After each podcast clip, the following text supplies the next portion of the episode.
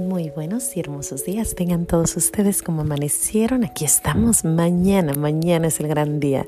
Ese gran día para prepararnos para los, el gran evento de, de la resurrección de nuestro Señor. Pero primero tenemos que pasar por el pequeño Calvario. Así que vamos a empezar dándole gracias a Dios por este hermoso día y hablar un poquito acerca de mañana. Gracias y alabanzas te doy, gran Señor y alabo tu gran poder que con el alma en el cuerpo nos dejaste amanecer. Así te pido, Dios mío, por tu caridad de amor, nos dejes anochecer en gracia y servicio tuyo sin ofenderte. Amén. Pues estamos listos para las resoluciones de Cuaresma. Como ven, ya estamos aquí. Pues ahora les traigo unas pequeñas ideas. Y escuché una buena plática con nuestro sacerdote el domingo y las quiero compartir, pero también quiero recordar varias cositas. Por ejemplo, cuando yo era joven, eh, tenía muchos amigos y pues éramos eh, tremendos, jóvenes al fin de cuentas, ¿no? Y yo recuerdo que llegaba la cuaresma y ellos, todos, casi todos, dejaban el cigarro, lo dejaban por completo esos 40 días. Y a mí se me hacía curioso porque yo en ese tiempo en realidad no hacía mucho de la cuaresma. Me acuerdo que hacía, decía, oh, voy a hacer algo, pero no lo cumplía o hacía otras cosas que no. Pero ellos, sin embargo, todos lo dejaban, o el vino, o el cigarro, o, alguna otra cosa que anduvieran haciendo. Y se me hacía admirable. La verdad es que tuvieron una influencia en mí de ver el sacrificio que ellos hacían. Y después yo decía, bueno, si ellos lo hacen, pues yo creo que yo también debo de hacer algo, ¿no? Entonces, eh, qué bonito, ¿no? Que, todos los jóvenes, a pesar de que tremendos y todo, y, iban para allá y para acá y haciendo sus cosas, sin embargo, esos 40 días se lo dedicaban totalmente a nuestro Señor. Qué hermoso. Se me hace algo interesante. Eso es una, una que me acuerdo. Otra es que yo tengo un sobrinito, se llama Netito, ya tiene, Neto, Ernesto, ya tiene sus no sé, 22 a lo mejor, pero cuando él era chiquitito, yo creo que tenía unos 6 añitos o 5, diario tomaba su leche de, chocolate. Y estaba chiquito porque casi ni hablaba bien para decir su leche de chocolate, pero sin embargo recuerdo que por alguna razón lo vimos en el tiempo de la cuaresma y no estaba tomando su leche de chocolate. Y a mí me impresionó muchísimo. Dije, híjole, si ese chiquititito ofrece a nuestro Señor su leche de chocolate que se tomaba diario, a todas horas. Digo yo, híjole, qué hermoso. Un gran, gran don que Dios le dio para poder sacrificar esas cosas. Qué bonito, ¿no? Y bueno, eh, pues mañana es ese día, mañana empezamos. Ahora, a veces lo hace uno con otra intención, ¿no? Lo hace uno con intención de, oh, déjame bajo de peso, voy a dejar de comer pan para no, para bajarme unas tres libras. Creo que ese no es el propósito. El propósito es precisamente lo que hacían mis amigos y también el niño. O sea, es un sacrificio grande. El dejar el cigarro para alguien que fuma diario o el dejar de tomar algo lechita, eso es, eso es grande. Así que tenemos que buscar esos, esos, esas cosas que, que fallamos y, evitar eso.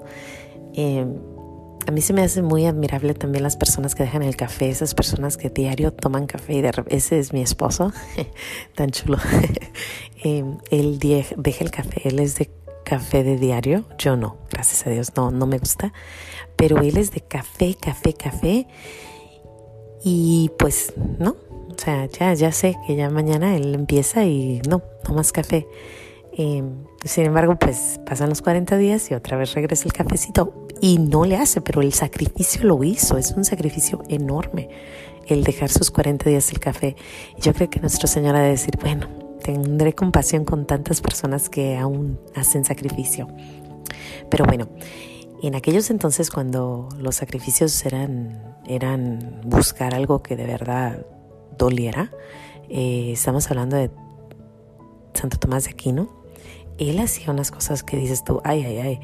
Por ejemplo, el no comer hasta las 3 de la tarde, después de las 3 de la tarde, todos los días. O el viernes y el miércoles de ceniza, el viernes santo y miércoles de ceniza, no comer absolutamente nada. Em, también he escuchado, por ejemplo, el comer, comer solamente agua y pan esos días. Y poquito, o sea, agüita y panecito. Em, sin azúcar. Eh, no huevo, no carne, no leches, no lácteos, eh, no quesos. Todo eso eran prácticas que hacía Thomas Aquinas, eh, Santo Tomás de Aquino. Em, aparte, he estado leyendo así cosas que hacían los, los, grandes santos y pues siempre es encontrar más oración, ¿no? tiempo para orar, tiempo para leer, tiempo para para terminar ese libro que no terminaste. Estamos, nosotros nos propusimos leerlos el libro de Sor Faustina en un año, así que nos queda como un mes y medio para terminarlo, así que es buen propósito terminar el libro de Sor Faustina.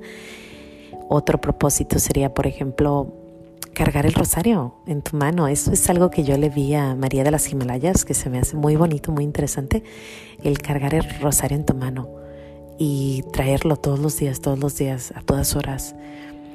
Pero bueno, esas son pequeñas o, son cosas que podemos hacer, pero aquí les va unas cosas que el sacerdote nos dijo que creo que están interesantes. Dice, tiene que ser algo que te ayude a cambiar alguna, algún, algún hábito que no tengas bueno, pero tiene que ser algo que te ayude a avanzar en tu vida espiritual. El enfoque es avanzar en nuestra vida espiritual algo difícil, pero no imposible, algo que te cause ganas de, de, llorar casi, porque es difícil, pero que no sea imposible. Eh, mm, dice el sacerdote, dice, busca las faltas que cometes más. Después de que encuentres esa falta, busca la virtud opuesta y ya una vez que encontraste la virtud opuesta, entonces proponte a no cometer esa falta y reemplazarla con la virtud opuesta. Reza más durante este tiempo, reza mucho para que puedas lograrlo. Y si, y si haces lo que dijiste que no ibas a hacer, entonces tiene que haber consecuencias de eso interesante, ¿no? Por ejemplo, te voy a dar un ejemplo. Digamos que eres muy mal hablado, ¿no? Usas muchas palabras que no, vulgares o, o, palabras que, pues que no son buenas.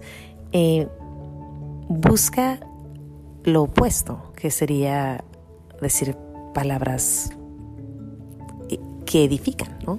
Palabras que ayudan en vez de, de matar. y trate de decir esas palabras. O sea, si vas a decir, ay, mejor dice, oh, mira, qué bonito está el día, ¿no? Algo opuesto a lo que estás haciendo. Una vez que lo haces, si por algo caes, rezar, rezar bastante, pero si por algo caes, ¿cuál va a ser tu consecuencia? Por ejemplo, no sé, si, eh, si lo dijiste, si dijiste una mala palabra, decir, bueno, voy a decir diez veces Jesús, hincado, porque dije la mala palabra. O sea, busca tu defecto, busca la virtud, busca las, consecuencias si por algo haces algo. Interesante, ¿no? Creo que, vale la pena. ¿Dónde podemos encontrar esos grandes defectos que tenemos? Yo creo que el lugar perfecto donde encontrarlos son los siete pecados capitales. Si encontramos en los siete pecados capitales ese que, que te daña tanto, entonces puedes escoger de ahí lo opuesto, que es la virtud. ¿Verdad? Bueno, aquí van los pecados capitales, ahí les va. Soberbia. Contra la soberbia, la humildad. Contra la avaricia, la generosidad. Contra la lujuria, la castidad. Contra la ira, la paciencia. Contra la gula, la templanza. Contra la envidia, la caridad. Contra la pereza, la diligencia. Así que busca de esos, si todavía no tienes resolución, busca. Eres, tienes ira, eres bastante enojón o enojona, busca la paciencia. Busca el ser paciente y si por algo caes, entonces vas a tener que hacer algo. Por ejemplo, sentarte a leer media hora un buen libro.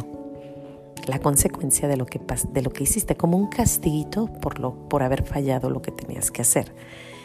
¿A poco no suena bien? Bueno, a mí me encanta. Yo, híjole, híjole, hija, ay papá, tengo varias que hacer, ¿no? Porque pues, soberbia definitivamente,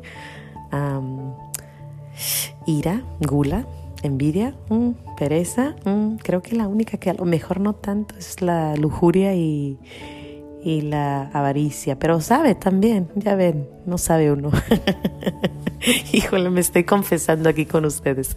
Pero bueno, pues eso hay que escoger una, que no hay que escoger todas porque pues vamos a enfocarnos. Escogemos una y ya de ahí vamos a, ayudar y hacer como esos jóvenes y ese sobrinito mío y, y, Santo Tomás de Aquino y los santos. De verdad hacerlo con, con, con amor a nuestro Señor, por Él y para Él. Otra muy buena que se me olvidó mencionar, pero creo que vale la pena mencionarla es el rezar por las ánimas del purgatorio.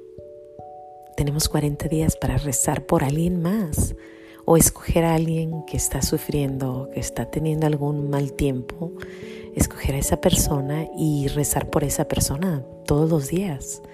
Un buen rosario por esa persona, un, un memorare, hincarte y rezar por esa persona, un memorare o por las almas del purgatorio, por alguien más, porque entonces ahí no estás pensando en ti, estás pensando en el calvario de alguien más.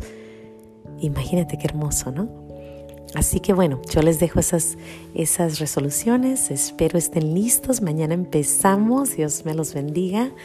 No se les olvide decir gracias por todo lo que Dios nos da, que es tanto, tanto, tanto, tanto. Gracias Señor, que Dios me los cuide y nos vemos mañana aquí en los pequeños regalos de Dios. Hasta mañana.